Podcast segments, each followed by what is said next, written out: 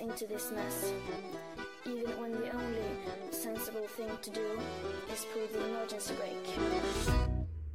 Nos responsables, irresponsables, n'ont que faire de notre avenir, préfèrent les corvéables, corps et âme, à la solde des intérêts de ceux qui n'ont pas intérêt à ce que ça change, comme c'est étrange.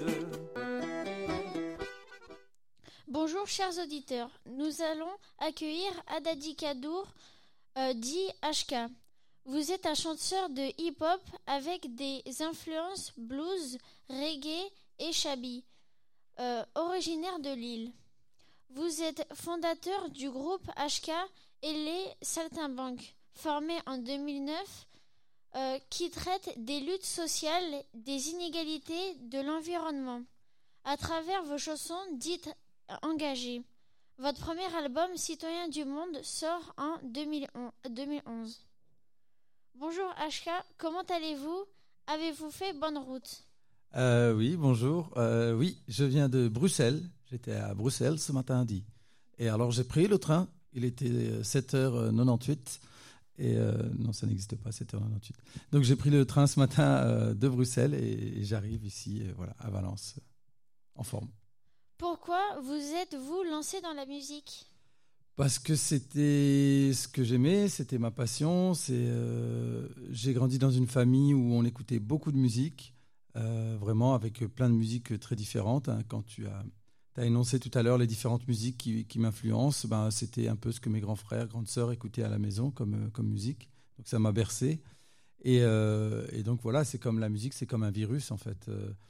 Euh, quand t'aimes ça, quand tu peux plus t'en passer, ben voilà, tu, tu chantes tout le temps, tu écoutes de la musique tout le temps, et puis à un moment donné, quand tu croises d'autres euh, copains, copines qui, qui jouent d'un instrument, bah, tu as envie de jouer, chanter avec eux. Et, et c'est aussi simple que ça. Donc au début, on a fait ça euh, euh, vraiment pour le plaisir, la passion, pendant des années et des années et des années. Et puis un jour, j'ai eu la chance que ça puisse devenir mon métier.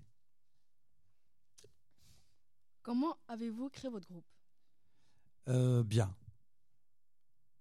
Non, euh, euh, c'était donc moi je viens de Roubaix, hein. c'est là où je suis né, où j'ai grandi, à Roubaix dans le nord de la France, donc euh, à côté de Lille. Et, donc je parlais de de, copains qui étaient musiciens, qui eux avaient avaient chacun des, des musiques différentes. Il y en a qui préféraient le rock, d'autres plutôt le rap, d'autres plutôt les, musiques du monde, ou les musiques d'Europe de l'Est, ou les musiques qui dansent, d'autres de la chanson française. Et euh, donc on était très différents. Et, euh, c'est comme ça que moi j'avais l'envie de monter un groupe qui s'appelait HK et les Saltimbanques, qu'on appelait HK et les Saltimbanques, justement où chacun apporterait euh, euh, sa couleur musicale. Et c'est pour ça que dans notre musique, bah, des fois ça, ça va un peu partout. Et au tout début, quand on a monté notre groupe, euh, les, les, producteurs, tout ça, quand on allait frapper à leur porte, ils nous disaient mais ça marchera jamais votre truc parce qu'il y a trop de musique dans votre musique, il y a trop d'influence. On ne sait pas si c'est du rap, on ne sait pas si c'est de la chanson, on ne sait pas si c'est du reggae, on ne sait pas si c'est du blues. Et, et moi, je, ou du rock, je disais mais c'est tout ça, c'est ça aujourd'hui la musique, c'est le mélange. Et, euh, et, eux nous disaient mais non ça marchera jamais, ça marchera jamais. Et donc euh, bah voilà, euh, moi je suis content d'avoir fait ce parcours là avec euh, avec cette musique mélangée. D'accord, merci. Et d'où vient le nom de votre groupe? Bah, Les saltimbanques. Alors, est-ce que vous savez d'où vient le mot saltimbanque? Qu'est-ce que ça veut dire saltimbanque? Personne ne sait, même dans le public? Euh, Alors, le saltimbanque, c'est celui. Euh, euh, on peut même remonter la tradition des saltimbanques au Moyen Âge, celle ou celui qui, qui allait de ville en ville sur la place du marché et qui et qui qui appelait les gens oyez oyez braves gens braves dames euh, je viens vous raconter une histoire, euh, applaudissez le saltimbanque, le raconteur.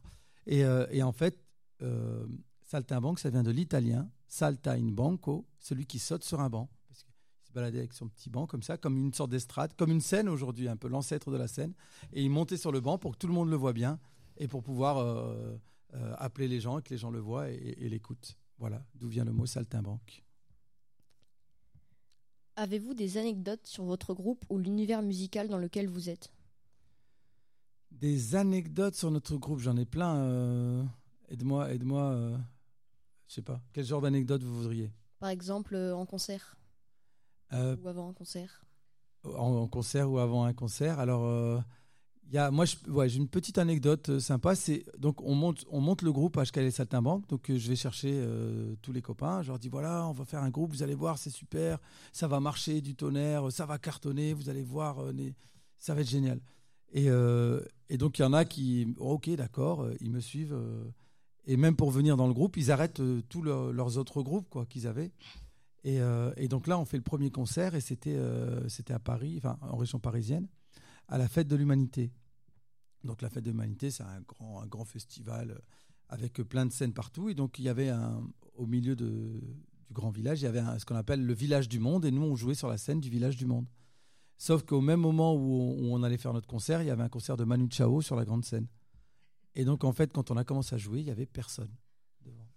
Et, euh, donc moi, je me souviens du regard. C'était notre premier concert.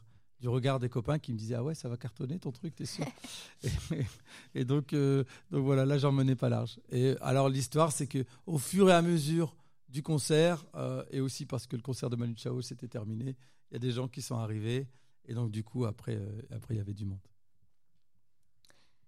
D'où vous est venue l'idée de faire des chansons engagées? Alors, je, moi, je suis, alors, je suis né à Roubaix. Donc, pour vous raconter un peu Roubaix, donc c'est une, c'est une ville euh, ouvrière. Donc, c'était le presque, j'allais dire, ah, peut-être un peu, c'est peut-être un peu exagéré, chauvin, mais pas loin. C'était presque la capitale euh, française euh, du textile, de, de l'industrie textile, dans les années 60, 70. Euh, Il y avait au moins une vingtaine d'usines là-bas. Alors, ça ne vous dira rien, mais tout- toutes les plus grandes usines textiles françaises de l'époque. C'était c'était en France et c'était il y en avait beaucoup qui étaient à Roubaix dans le nord de la France.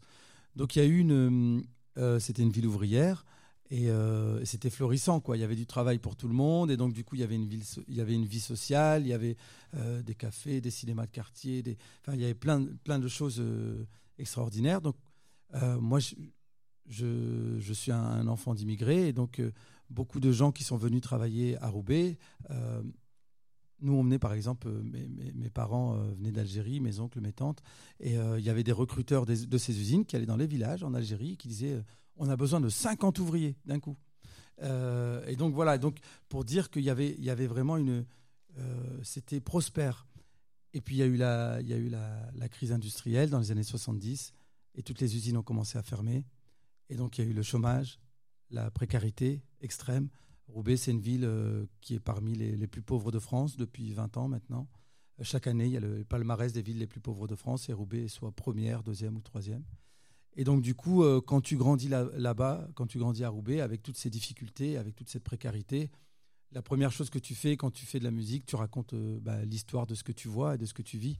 Et donc, l'histoire de ce que je voyais de ce que je vivais dans mes premiers textes, bah, c'était une réalité euh, dure, quoi, euh, sociale dure. Donc, du coup, c'était déjà euh, mes premiers textes, ils étaient forcément engagés. Rien qu'en racontant nos histoires, c'était des, textes engagés. Et j'ai continué sur cette voie en grandissant, en voyageant et en voyant qu'il y avait plein d'autres histoires très différentes, mais plein d'autres histoires qui méritaient d'être racontées et, et de choses. En gros, moi, quand je vais écrire une chanson, c'est d'abord il y a quelque chose qui va me toucher, donc soit un fait divers, soit dans l'actualité. Aujourd'hui, qu'est-ce qui pourrait vous toucher, vous, dans l'actualité? La guerre, par exemple. Quoi d'autre? Le Covid. La guerre, le Covid, les migrants, la Palestine, L'Afghanistan. l'Afghanistan, Le climat. Le climat, la pollution, le match de foot d'hier. non, non, c'est avec le maillot. C'était- Euh, donc voilà, moi, en gros, à chaque fois quelque chose me touche, mais ça peut être quelque chose de dur ou quelque chose de joyeux. Ça peut être une belle histoire. euh, euh, je sais pas, quelqu'un euh, euh, qui a sauvé. euh, je dis n'importe quoi. Je sais pas si vous vous rappelez de ça. euh, Il y avait un bébé qui allait tomber et puis. Euh, il y a quelqu'un qui a escaladé, tout ça. Voilà, des fois ça peut être ça, ça peut être aussi des histoires euh, euh, fortes, positives, mais qui vont nous toucher. Et ben, j'essaie de, de- de trouver les mots, de trouver les mélodies, euh, les formules, euh, les notes, qui vont faire que je vais réussir à transmettre euh, cette émotion, quoi. Essayer de toucher les gens de la même façon que moi été touché. Voilà, c'est un peu ce que j'essaie de faire dans, dans mes chansons. D'accord. Euh, durant notre année de quatrième, nous avons abordé le thème des libertés. Nous aimerions savoir quelles sont les libertés qui vous tiennent à cœur. Euh, toutes. C'est alors on a on a grandi. euh, bah, c'est ce qu'on vous apprend, je crois, à l'école. on, on, vous dit qu'on dans notre pays, sur le fronton de chaque de toutes les mairies, écrit liberté, égalité, fraternité. Donc c'est des mots, c'est des grands mots, mais derrière ces mots-là, euh, nous, quand on, quand on est euh, gamin, gamine, quand on nous dit ça à l'école, ben, on y croit et puis on a envie d'y croire. Euh, je ne sais pas aussi si on vous le dit de cette façon-là aujourd'hui, mais moi, quand j'étais gamin, on me disait voilà, la France, ce qu'on me disait à l'école, hein, c'est le pays des droits de l'homme, des droits humains. donc c'est quelque chose auquel, auquel je crois. Et c'était quoi la question? C'est en fait, on veut savoir c'est quoi les libertés qui vous tiennent à ah cœur. Ah oui, voilà. Et en fait, euh, moi, le, respect de qui on est, nous, en tant que société. Je pense qu'on est des sociétés euh, de liberté, euh, contrairement à certains pays dans le monde qui sont des, soit, soit des dictatures, soit des formes de tyrannie où il y a une, oppression des populations. Donc, en tout cas, j'allais dire la tradition, mais en tout cas le projet d'un pays comme la France, bah, c'est le fait d'être une société libre, libre et heureuse, quoi, et une société de, droit. Euh, et donc, moi, pour moi, c'est là-dessus qu'il faut qu'il faut qu'il faut qu'on se batte pour ne pas prendre le, le modèle de, de, ces, de ces sociétés ultra autoritaires. C'est pas nous. Et, euh, et, moi, ça fait partie. Tu parlais du, Covid. Ça fait partie, moi, d'un de, engagement que j'ai eu ces deux dernières années, quand on nous a dit que la culture, c'était non, non essentiel. Moi, je la culture, c'est ma vie. Euh, la musique, c'est ma vie. Je sais ce que ça m'a apporté. Je sais ce que ça apporte aux gens. Je sais ce que ça nous apporte en tant que société. Euh, et nous, on est des sociétés de liberté, de culture, d'art et de lien social. On est des sociétés très sociales où on a besoin d'être ensemble. Et moi, ça fait partie de, euh, de ce combat-là que j'ai envie de mener. C'est le combat à la fois contre l'enfermement euh, physique, mais aussi euh, psychologique. Quoi. Des fois, on, refuse de, s'ouvrir aux autres, on a peur des autres. voilà, toutes les peurs, les xénophobies. nous, quand on fait de la musique, on fait de la musique pour tout le monde.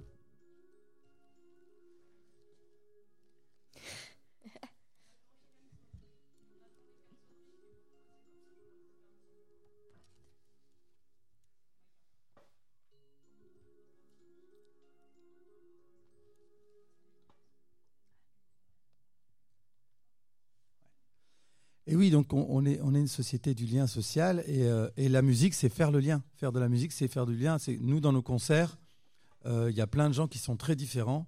On les connaît pas, on ne sait pas qui ils sont, on ne sait pas ce qu'ils mangent euh, matin, midi, soir, on ne sait pas pour qui ils votent, on sait pas. On sait qu'ils sont là et qu'ils veulent et veulent juste passer un moment ensemble. Et nous, on veut profiter du fait qu'ils soient ensemble pour qu'à la fin du concert, ils se disent ben ça fait du bien quand on est ensemble.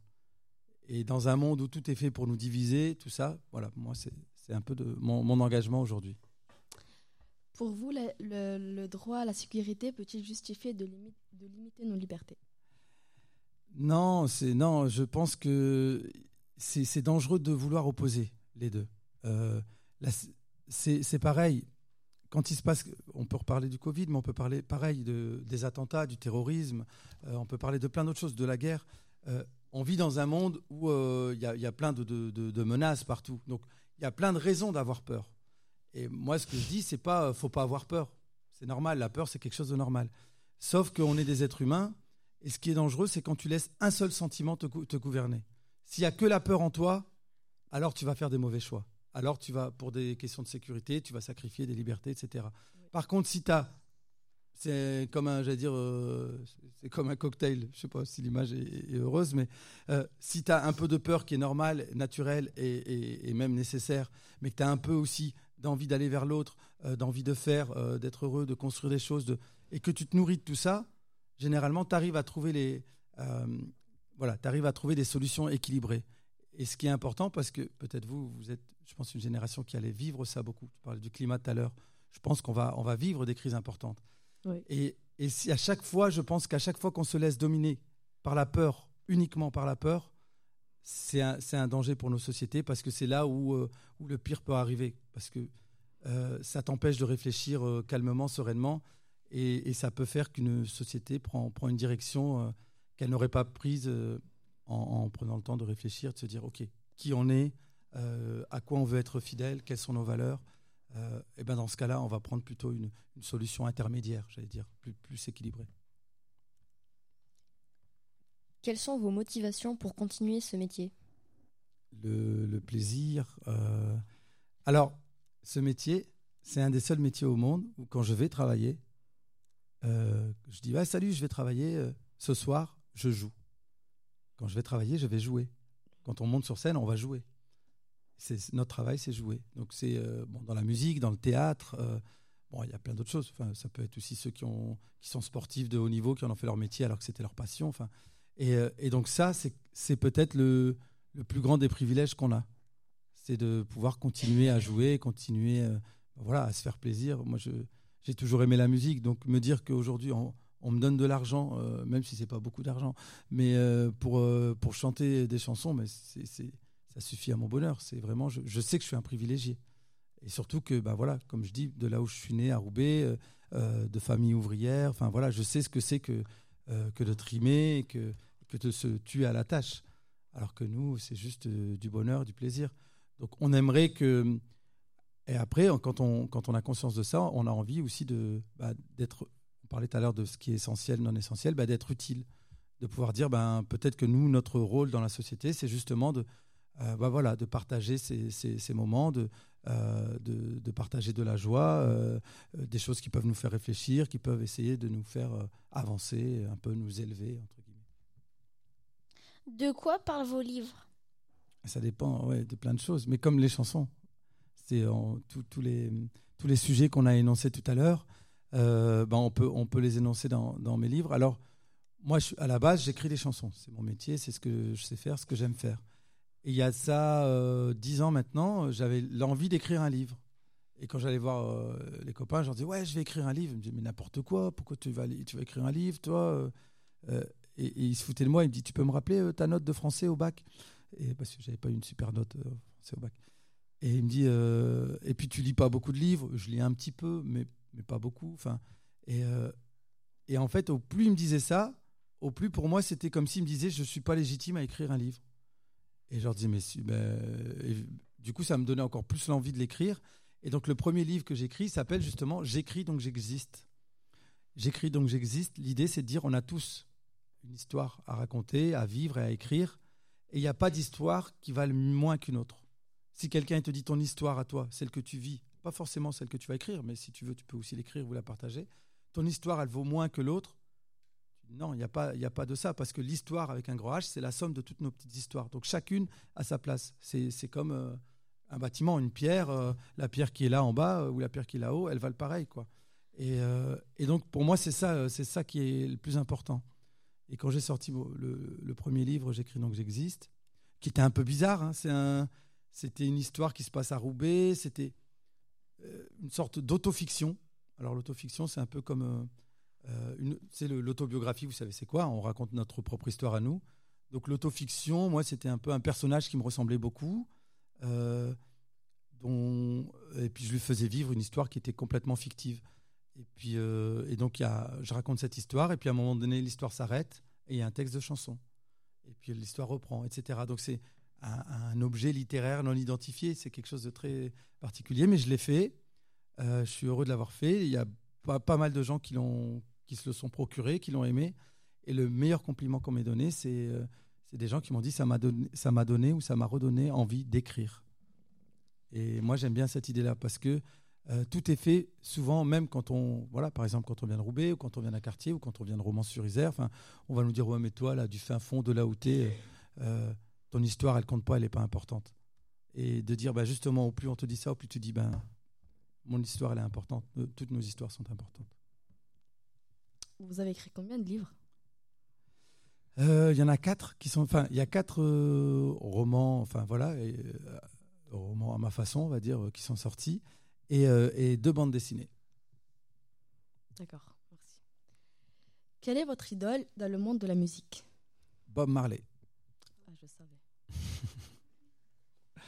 Bob Marley, bah, pour plein plein de raisons, mais parce que euh, une des raisons, c'est que c'était un voilà, c'était un artiste engagé et, euh, et il chantait des chansons comme comme War, où il disait voilà, tant qu'il y aura de l'inégalité entre les femmes et les hommes euh, dans ce monde, il y aura la guerre. Tant, il faisait ce constat-là, tant qu'il y aura de l'oppression, il y aura la guerre, etc.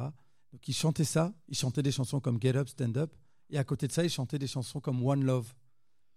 Parce que c'était, il y avait aussi des très belles chansons d'amour et et on sentait bien que euh, il se battait pour des choses, il aspirait euh, à voilà, il aspirait à pareil dans cette chanson One Love, euh, Let's get together and feel alright. Pareil sur le rassemblement, de rassembler les gens. Et, moi c'est quelque chose qui m'a marqué et je pense que dans ma musique, dans ce que je fais, dans mes textes, beaucoup beaucoup de, mes textes sont inspirés par par Bob Marley, en tout cas cet esprit-là c'est un esprit qui n'existait pas, j'allais dire, dans la chanson française, que moi je ne connaissais pas. Quoi. Souvent, il y avait soit euh, les, chanteurs euh, avec les, les, grandes chansons d'amour, les belles chansons d'amour, ou soit les chanteurs ou les chanteuses engagés, et, et, quelqu'un qui mélangeait les deux. voilà, ça, ça me, ça me parle bien. Et puis après, il y a aussi la musique reggae, enfin tout ça. Merci. Et quel est le titre qui vous, prend, qui vous rend le plus fier et pour quelle raison? Ah euh, fier. Alors, il y a deux choses. A, il y a, on pourrait dire la chanson que j'aime le, j'aime le plus euh, de parmi nos chansons, euh, celle qui me rend le plus fier. Ah, bah, c'est compliqué la fierté quand on écrit une chanson. Je vais vous expliquer pourquoi. je dirais danser encore. Danser encore parce que pour moi, c'était une preuve que que la magie, en tout cas la magie musicale, quand je parle de musique que la magie existe. Euh, nous, on a fait, on a fait de, la musique, comme voilà, tu racontes depuis tout à l'heure, euh, euh, de la chanson engagée depuis 15 ans, 20 ans maintenant. il y a 15 ans, on passait un petit peu dans les radios, bon, pas beaucoup, beaucoup, mais quand même, on passait. Puis à un moment donné, je parle des grandes radios, puis à un moment donné, les portes se sont fermées pour les artistes alternatifs, pour les artistes engagés. Donc on passait plus du tout dans les radios. Et on a fait notre petit bonhomme de chemin. Et donc donc du coup, on touchait moins facilement les gens, on touchait moins de gens.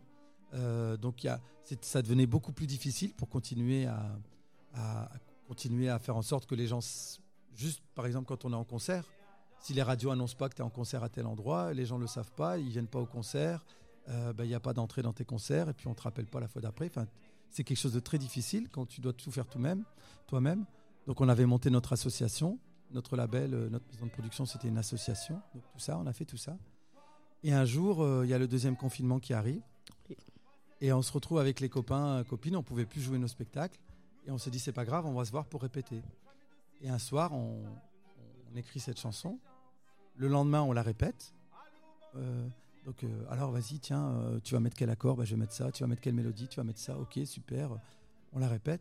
Et on se dit, ce serait chouette qu'on fasse une vidéo de ça. Mais là, c'était le confinement. Euh, et nous, on était, euh, on était en train de la répéter, on était 4-5 et on avait 4-5 copains euh, dont on savait qu'ils pouvaient nous rejoindre. Et on leur dit, on leur dit vous ne nous rejoindriez pas demain à Avignon pour, pour filmer la, chanson où on la chante? On serait à, 10 dans la rue. Mais sauf que même ça, à cette époque-là, on ne savait pas si on avait le droit. C'était c'est assez fou de se dire ça, comme si on était juste euh, donc on s'est dit, bon, alors on va se donner rendez-vous à tel endroit, enfin un endroit vraiment très reculé euh, euh, à Avignon. Comme ça, si les policiers arrivent par en bas, on repart, comme si on faisait un délit, quoi. comme si on, on allait braquer une banque, mais en fait, non, on allait juste faire une vidéo d'une chanson, quoi. Et donc on était les quatre qui avons répété, nos, nos 4-5 copains, copines qui nous rejoignent, les neuf.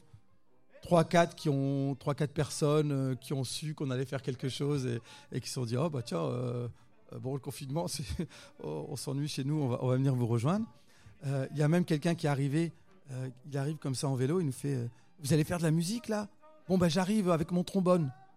Il n'avait pas répété du tout la chanson, moi je ne le connaissais pas, et il vient avec son trombone et, on le voit Et donc on filme la vidéo. Et de là, on filme cette vidéo-là, on repart vite, bah, voilà, parce que on savait pas, on voulait pas se prendre d'amende, quoi. Et on balance la vidéo, et tout de suite, en 48 heures, même pas, elle dépasse les 2 millions de vues. Et surtout, ça c'était déjà impressionnant, mais surtout le, le plus fort, c'est que les gens nous ont tout de suite demandé les paroles, nous ont demandé euh, les accords de, guitare, les partitions. Et on a vu tout de suite, euh, trois, 4 jours après, déjà des gens nous envoyaient des vidéos où ils étaient en train de reprendre la chanson. Et donc c'était une sorte de contagion. En fait, c'était euh, un autre virus beaucoup plus positif, celui-là, qui est un virus artistique, de, de, folie douce. Enfin, c'est un peu ça, de gens qui avaient envie de chanter, danser, de reprendre cette chanson. Et là, ça, c'était ah oui, c'est une preuve que, que, la magie existe dans la musique. Et là, quand, là ça a été, euh, après, pendant un an, ça a été Noël tous les jours. On recevait des vidéos comme, comme des cartes postales, un peu. Si, si tu vois, euh, je sais pas, tu as, un enfant qui part faire le tour du monde et qui t'envoie des cartes postales de, euh, de Turin, de Barcelone, de Madrid, euh, de Lisbonne, euh, de Bruxelles, d'Amsterdam, euh, euh, de Berlin. Et on recevait des euh, d'Afrique, euh, de Montréal, euh, on a même du Mexique. euh, voilà, des gens qui, un peu partout, euh, chantaient la chanson et, faisaient des traductions différentes. Et elle existe dans, je, dis des centaines de versions, vraiment sans exagérer. Et, oui, c'est la chanson dont, je suis le plus fier parce que des chansons, on en a peut-être écrit plus d'une centaine. Et à chaque fois que tu écris une chanson, tu crois. À chaque fois, hein, tu mets tout ce que tu as et tu t'imagines, tu dis ouais, elle va être reprise. Et puis ça marche jamais. Enfin, ça marche jamais comme tu le rêves. Et, euh, et là, pour une fois, on a écrit une chanson juste en pensant à rien parce que vraiment, là, on pensait pas faire un disque. On était confinés, on pensait pas, on pensait vraiment rien. On pouvait pas faire de concert, tout ça. On voulait juste euh, jouer entre, jouer entre nous, quoi. Et une fois qu'on s'est filmé, bon, on s'est dit on va le partager. Et donc quand tu fais ça juste euh, comme ça, quoi, de façon, j'allais dire presque innocente, et ben voilà, il se passe un truc fou. Et en même temps, c'est pour ça que je te parlais du sentiment de fierté. Et en même temps, tout ça, ça nous dépasse, en fait. Euh, on l'a écrite cette chanson, c'est nous qui l'avons écrite, mais le fait qu'elle ait voyagé comme ça, c'est parce que bah, chacun s'est approprié la chanson. Euh, et c'est des gens, des milliers de gens qui l'ont fait vivre de, leur côté. Donc c'est pas nous, en fait. Nous on a fait le petit truc au départ, mais si ça, si, euh, a voyagé autant, c'est que plein de gens se sont réappropriés. Et, c'est comme un peu un, un arbre avec une racine, un tronc commun, et puis des branches de partout, de partout, de partout. Nous aimerions maintenant savoir où est euh, où est-ce que vous rêviez de faire rêveriez de faire un concert? Ah euh... Où est-ce que je rêverais de faire un concert? Ben, Vous, je sais pas, vous avez des, des idées? Peut-être à me suggérer, je suis en panne d'imagination. Las Vegas, euh, la- Non, euh, non, euh, non, vas-y, je peux dire oui, euh, non. Non, pas Las Vegas. Non, je sais pas, c'était. euh, Hawaï. Hawaï, sur la plage? Ouais. Ouais, mais sur la plage, on peut. Même ici, il y a des belles plages aussi. hein. Au stade Vélodrome? Non, ça me fait pas rêver. En fait, non, ça me fait pas. T'as dit où quoi? Non plus. Non, les stades, ça me fait pas rêver. je suis déjà allé. Au Maroc. Je suis déjà allé. Euh, non, c'est bah, déjà oui, déjà voyager à l'étranger, c'est génial. Euh, ça, c'est vraiment voilà, c'est un rêve de, euh, de, de pouvoir le faire. Euh, après, nous, c'est vrai qu'on a eu la chance d'avoir fait des. On a fait une fois un concert sous la Tour Eiffel où il y avait euh, 500 000 personnes devant. Ils n'étaient pas venus nous voir nous, hein. ils étaient venus voir Yannick Noah et tout ça, etc. Il y avait plein d'artistes connus. Mais bon, nous, on était là, on a chanté nos chansons, on était contents. Euh, donc, on a eu la chance de faire des gros concerts, des gros festivals.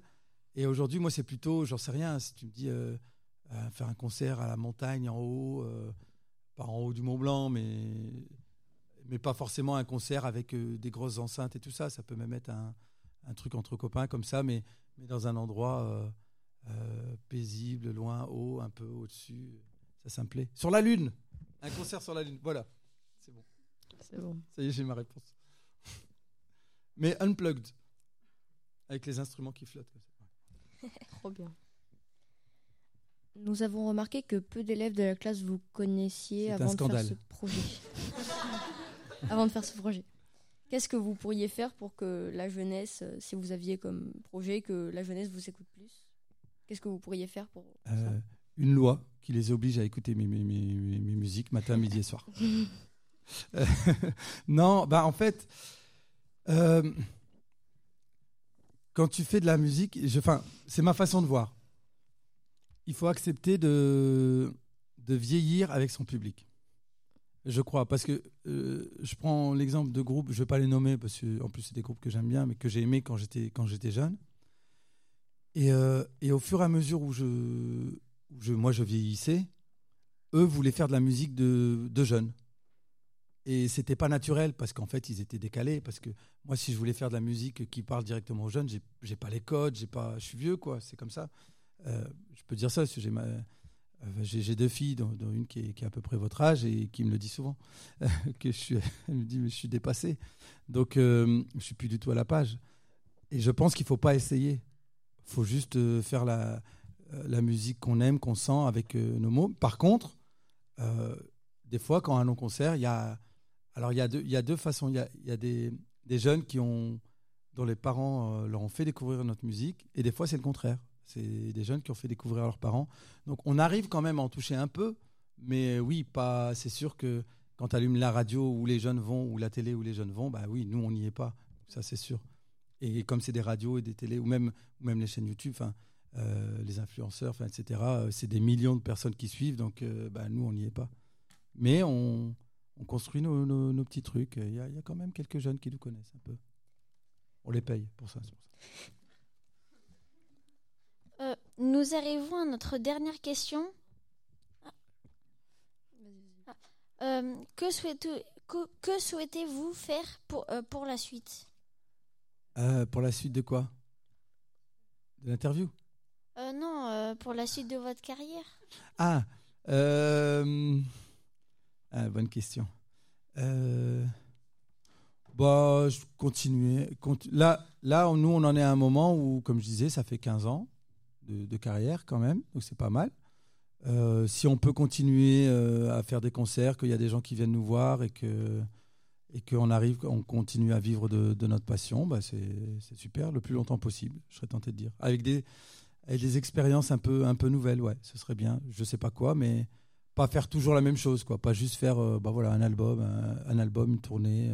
bah voilà, peut-être essayer de voyager, de faire des duos avec des artistes connus. Tiens, avec qui je pourrais faire un duo?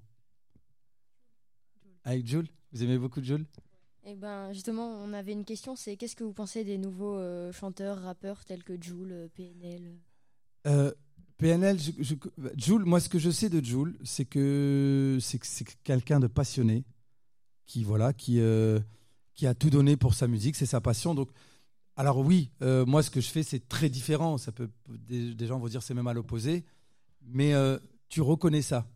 Tu reconnais quand il y a des gens qui sont, je, je crois, hein, je sais pas, je, pareil, je suis vieux. euh, moi, je reconnais quelqu'un d'authentique quand je le vois. Après, je peux aimer ou pas aimer sa musique, tout ça, mais euh, il fait, euh, il passe des heures, des nuits, il fait sa musique chez lui, il fait, et puis il est hyper productif, et puis il est hyper généreux, il partage. J'aurais du mal, moi j'aurais du mal à dire quelque chose de, de- de mal sur lui en tant que personne. Ça c'est, et pour moi c'est la chose la plus importante, c'est d'être respectable en tant que personne, d'être authentique. Et donc pour moi là-dessus il a tout, il a tout mon respect. Après sa musique, bon chacun a sa musique, ça c'est ça c'est normal. Euh, PNL, euh, c'est compliqué. Euh, voilà. Non, mais moi, de façon générale, écrire, composer, faire, proposer, créer des choses, c'est, c'est, c'est- je sais que c'est du, je sais que c'est du travail, même, même s'il y a des fois, il y a des gens qui font ça de façon plus ou moins euh, sérieuse. Donc, c'est toujours difficile de, de, critiquer le travail d'autres. Tu peux dire, voilà, ça, ça me parle moins, euh, mais je pense que ce qui est important dans la vie, c'est de se concentrer sur, euh, bah voilà, sur nous, ce qu'on a envie de faire, construire. Et quand d'autres gens construisent, on peut donner son avis, mais, pas forcément. si j'en pense pas du bien, je ne veux pas forcément m'étaler. Big Flo et Oli, j'aime bien, c'est bien Big Flo et Oli. Mes filles écoutent ça quand. Bah, après, il y a ça. moi, je suis papa. Donc, il y a aussi ce que j'aime que mes, que mes filles écoutent. Je sais pas si vous voyez ce que je veux dire. C'est-à-dire que des fois, elles écoutent des trucs. Je suis, oh là, non, non, non, non, non. Et je dis rien parce que sinon, euh, sinon je fais, ça ferait un peu le dictateur censeur. Mais euh, je suis, oh là là là là là là. Et il y a des fois, ils écoutent des trucs. Je fais, ah, c'est bien ça. Et puis je leur dis, ouais, tu devrais écouter plus. C'est bien ça, j'aime bien. Donc, euh, bon, elles s'en foutent, mais voilà. Moi, je, le- je leur dis. Nous voilà à la fin de cette interview menée par Adam, Basmala et Karl. C'était HK et la classe de 4e 7. Merci HK d'être venu et d'avoir répondu à nos questions. Maintenant, certains élèves de la classe vont vous lire des textes engagés écrits en cours de français avec Monsieur Mussens.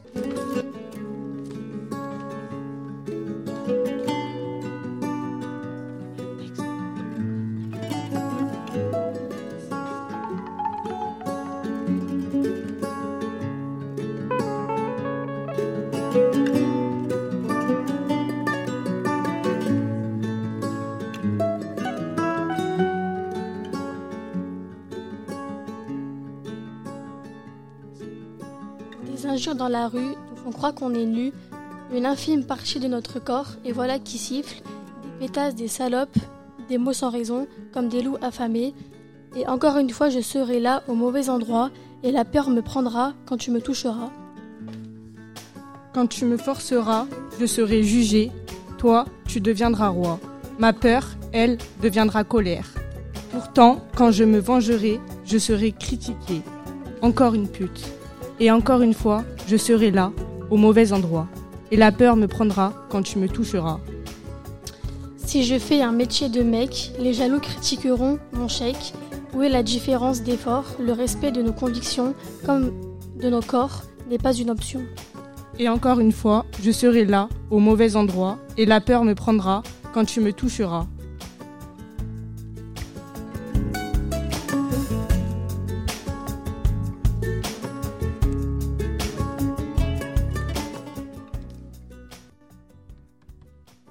Bravo, bravo. C'est euh.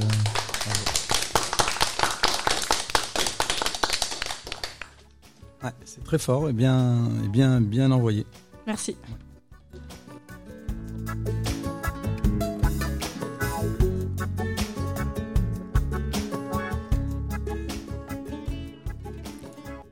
Une étincelle s'est brisée le jour où il s'est dévoilé. Elle, elle guérit les blessures à l'aide de peinture. Elle pense qu'il va changer. Alors elle tente d'ignorer. Prisonnière comme une colombe en cage, retenue par un animal sauvage. Son estime s'est envolée, elle s'est renfermée. Régulièrement elle a pensé à en finir pour tout casser. Elle aimerait se sentir libérée. Mais elle s'est retrouvée, prisonnière comme une colombe en cage, retenue par un animal sauvage. Privée de vie sociale, elle tombe dans une spirale infernale. Mais il ne faut pas oublier, elle n'est pas seule en cage. Beaucoup suivent ses traces avec rage. Elles veulent partir loin, s'évader. Mais elles sont toutes prisonnières comme des colombes en cage, retenues par des animaux sauvages.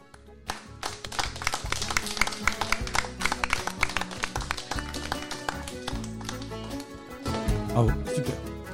Merci. Perrine a 16 ans, elle vit chez ses parents. Elle, déjà en dépression, elle envoie des nudes à des garçons. Ces garçons sont tellement cons qu'ils font de la diffamation. Son enfer a commencé au mois de mai. Tout ça à cause de la méchanceté qu'elle recevait au lycée. Totalement jugée, elle ne pensait qu'à se cacher. Son temps d'écran se multipliait. À cause de Twitter, elle n'avait plus la notion de l'heure. On disait que c'était une cruche, donc elle s'est mise à faire l'autruche. Puis elle voyait défiler les commentaires, puis elle avait des pensées suici- suicidaires. Les enfants doivent arrêter de faire les moutons, mais plutôt jouer au pion. Dans quelques années, vous le payerez, donc arrêtez. Restons soudés pour l'humanité. Zoé, Emma, Myriam.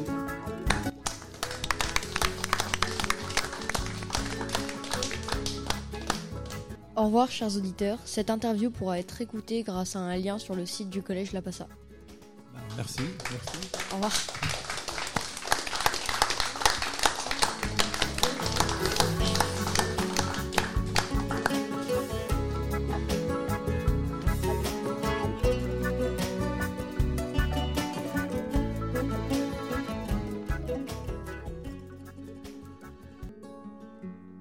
Bah, là, moi, c'est juste un plaisir que je me fais, parce que j'aime beaucoup cette chanson. Euh, Dunia, euh, le refrain, vous verrez, c'est en bambara, dans un dialecte, euh, une langue, euh, une langue ancestrale africaine.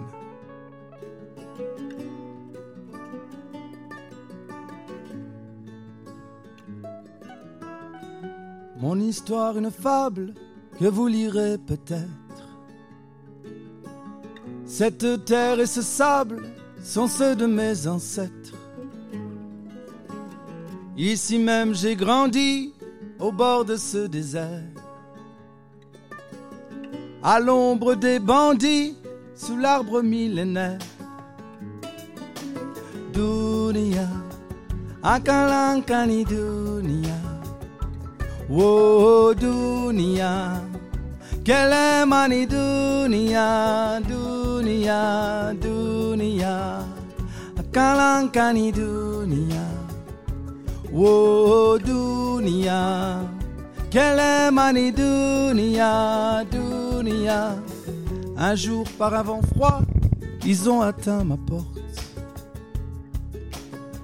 Ils voulaient entrer chez moi, ils voulaient que j'en sorte. Vous apprendrez qu'ici, cher monsieur, tout s'achète. Vous pourrez pour ce prix nous rembourser vos dettes. L'homme libre a répondu, partez sans plus attendre. Ces temps sont révolus, je n'ai pas de compte à vous rendre. Le puits que vous voyez, je l'ai creusé de mes mains. Et ces mains, vous savez, qu'elles ne vous doivent rien. Woyoyoyo dunia, akalankani dunia. Wo dunia, kelemani dunia, dunia, dunia. Kalankani dunia. Wo dunia, kelemani dunia, dunia.